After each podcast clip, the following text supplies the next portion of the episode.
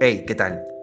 Hoy en el podcast hablaremos de un punto importante de cara a nuestra gestión y es sobre las diferencias entre permanencia y contrato de los planes Movistar Total.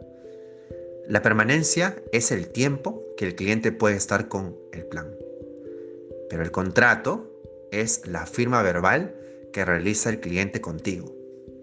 Pongamos ejemplos para entenderlo mejor en cuanto a la permanencia, si el cliente te pregunta cuánto tiempo puedo estar o cuánto tiempo me puedo quedar, debemos ser concretos al responder.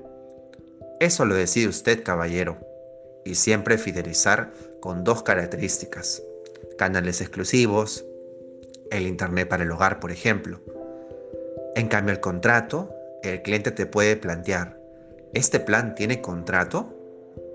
Debemos ser directos y responderle sí, tiene un contrato. Y fidelizarlo también con dos características de nuestros planes Movistar Total. Recuerda, responder de una manera concreta y precisa. Sigue estas recomendaciones para que tengas una gestión de calidad. Hasta la próxima.